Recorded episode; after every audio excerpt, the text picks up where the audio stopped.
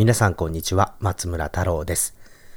いや、やっとですね、鼻炎の季節が終わりまして、まともに喋れるようになりました。やっぱりもう2月3月4月は本当に体調崩してしまってですね、あの、花粉症きっかけっていうことで、なんかもう自分の声が自分の声じゃないみたいなね、なんかそういう季節を過ごしてやっと5月に入って、花も通り、えーまあ、気候も良くてですね、まあ本当にこう、やっとこう、あと4分の3の1年間をですね、こう過ごせるなと思ったらもう半分ぐらいになっちゃうと。まあそんな毎年でございますけれどもね、えー皆様いかがお過ごしでしょうか。あの、お気づきの方もいらっしゃるかもしれないんですけれども、実は、このポッドキャストのタイトルが変わりました。今まで、 Radio Tarosite というタイトルだったんですけれども、もうちょっとテーマ性をね、強くしたいなということで、 Future Proof Radio という形でブランドをチェンジいたしました。このフューチャープルーフっていうキーワード、実は結構あのカリフォルニアに住んでた時アメリカに住んでた時にもよくこう聞かれるフレーズだったりしたんですけれどもまあ一番身近ななんちゃら proof っていうとウォータープルーフとかあ Bulletproof Coffee とかですね まあそういうなんちゃら proof っていうとまあウォータープルーフだと防水ですよね、えーまあ water resistance っていう言葉もありますけれどもこのなんちゃら proof っていうとやっぱりこう何かを防ぐとか何かを備えるとかそういう意味合いがあるなと思います。そこからするとですね、フューチャープルーフっていうのは、やっぱりこう未来に備える。まあ、そんなイメージをしていただけるとぴったりなんじゃないかなというフレーズをタイトルにいたしました。まあ、なんでこのキーワードにしたかっていうことなんですけれども、やっぱり、ここ、こう、一昨年から、去年から今年と、やっぱりこの3年間ってすごく皆さん悩み深い時間だったんじゃないかなと思います。例えば、ある人はですね、長年勤めた会社を辞めて、えーまあ、湘南の方に引っ越されてですね、悠々、こう、リモートワーク中心なんだったら、海の近くに住もうっていう形で完全にライフスタイルがチェンジしてしまうという方もいれば、あこう、一つの時代を作り上げるプロダクトに憧れて入った会社を辞められて、えーそれで、えー全く毛色の違う会社に移ってですね、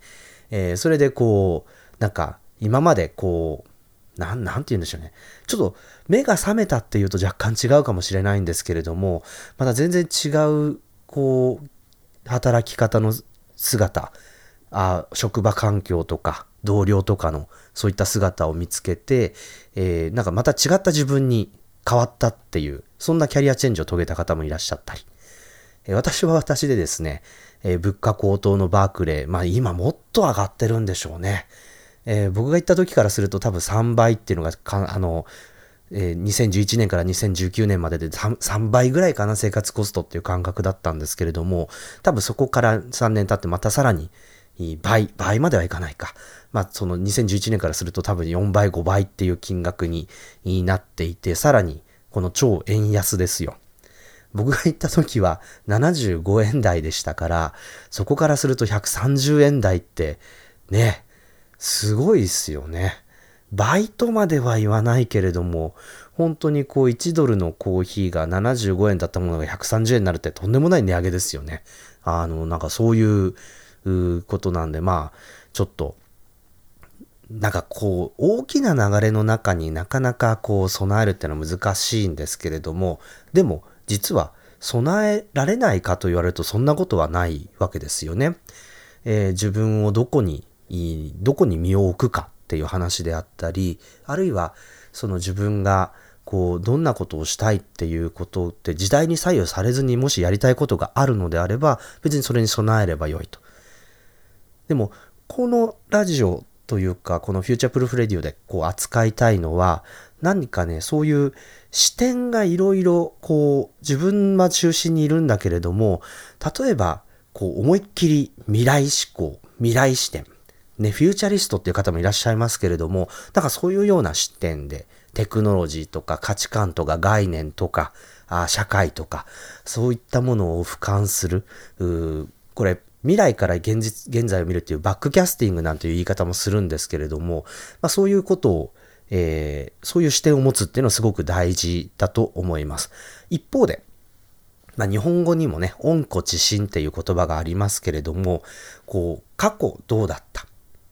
これまさにデータですよね。えー、未来のものはデータがないわけですから、データで分析できるっていうのは過去のものなんですけれども、でも、そのデータっていうのも脈々と蓄積、膨大な量をしていくと、それがパターンが見出しされて、えー、そのパターンから、あ今どうなってる、これからどうなるっていうことをこう見ることができたりしますよね。そういったこのデータ思考っていうのは過去、基本的には過去の出来事からということなんですけれども、まあそういったあのことを過去を大事にするっていうこともすごく重要なので、ただ未来に思いっきり行っちゃうだけではなくて、このデータを頼って過去からあ現在を見つめるっていう視点も大事だと思います。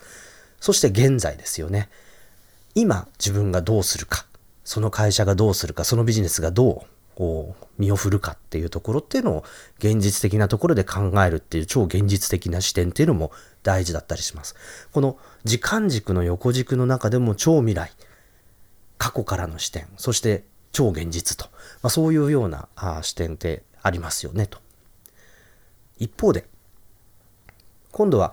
まあ、ちょっと縦軸って多分いろんなことが入ると思うんですけれども、思い浮かべていただきたいんですけど、そういった時間軸の横軸に対して、今度、すごいポジティブとか、すごいネガティブとか、フラットとか、かそういう軸があったりとかもするんじゃないかなと思います。よくね、あの、シリコンバレーなんかだと楽観的な人たちがどんどん起業にチャレンジをして失敗しても、なんかこの天気の空の下で生きているっていうのはいいよね、みたいな話っていうのは結構天気って大事なんですけれどもね。あの、1年の本当に10ヶ月ぐらいはずっと同じような天気が続くのがシリコンバレーで、まあ、その天気に救われるみたいなエピソードっても結構あるんですけれども、まあ、そういう、あの、楽観的に見ると。いや、もうこれはうまくいくよと。絶対に悪くはならないよ。まあ、そういうようなポジティブな視点でチャレンジをしていくという、そういうところもある。一方で、ね、あんまりネガティブっていうのはね、人から好かれないかもしれないんですけれども、いやいやでも最悪の想定をするっていうのもね、一つ重要ですよね。これはどちらかというと、そのリスク管理とか、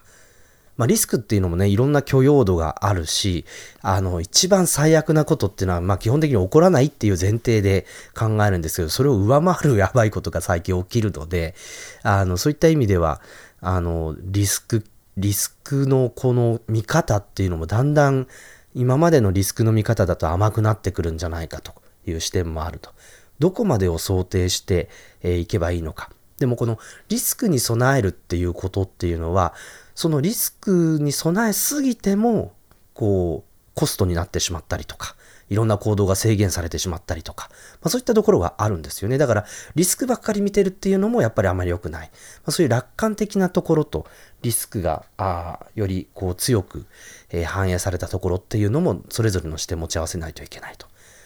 だこうしてみると、まあ今回はその、時間軸と楽観的ネガティブみたいなポジティブ、ネガティブみたいな話にしましたけれども、まあ、それだけでもですね、こういろんな視点、地点、あと視点と視座ですね、えー、そういったところが出てくるわけですよね。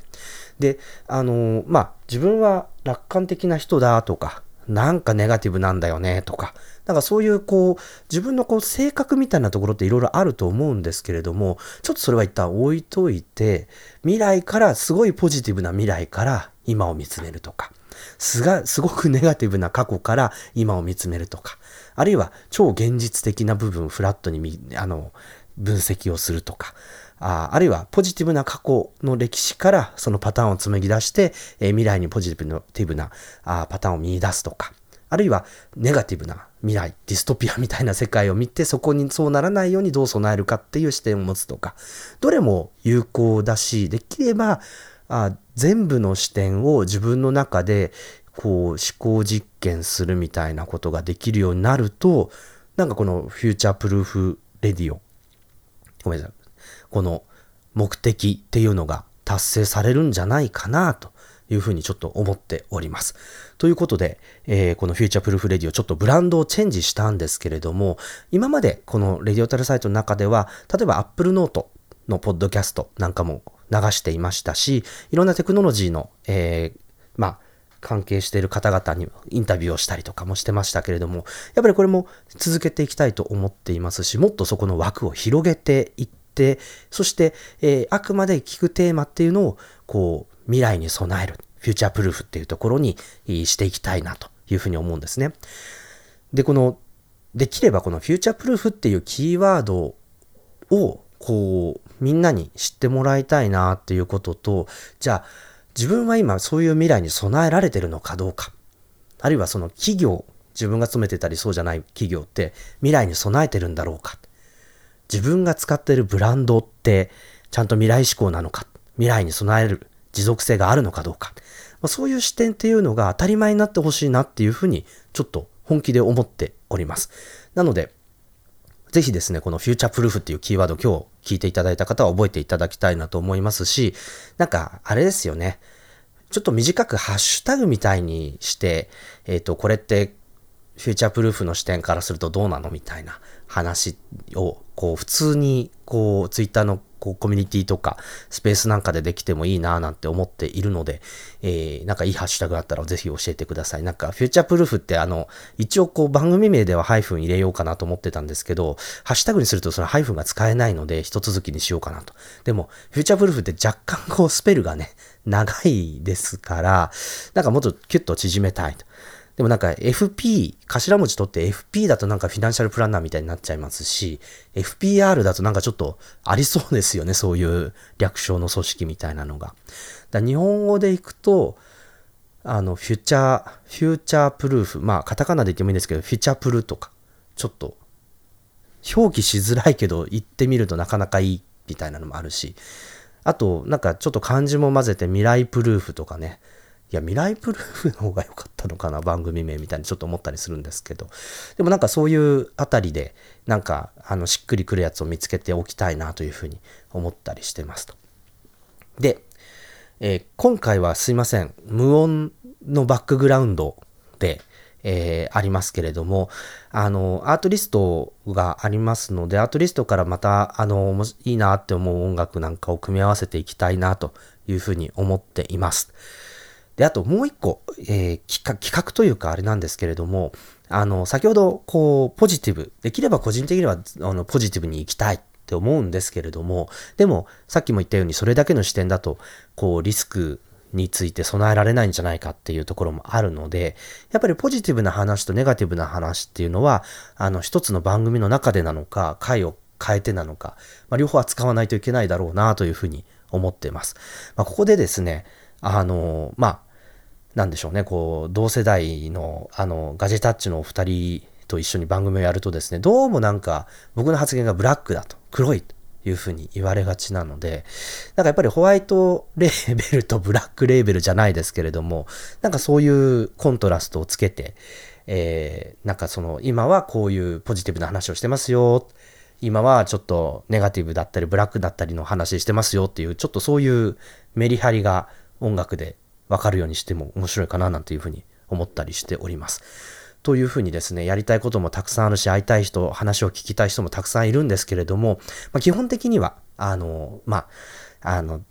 会話の中でそういった、あの、気づきだとか発見だとかっていうのを、えー、皆さんと一緒に共有できたらいいなと思っておりますので、ぜひ今後ともですね、えー、サブスクライブなんていうのに登録、ポッドキャストの登録の方と、あと、えー、ご愛聴のほどよろしくお願いできればと思います。はい。ということで、えー、間もなく、えー、15分時間いっぱいとなりますけれども、ぜひ、そういったね、あの、これ大学生なんかも登場させたいと思うんですよ、実は。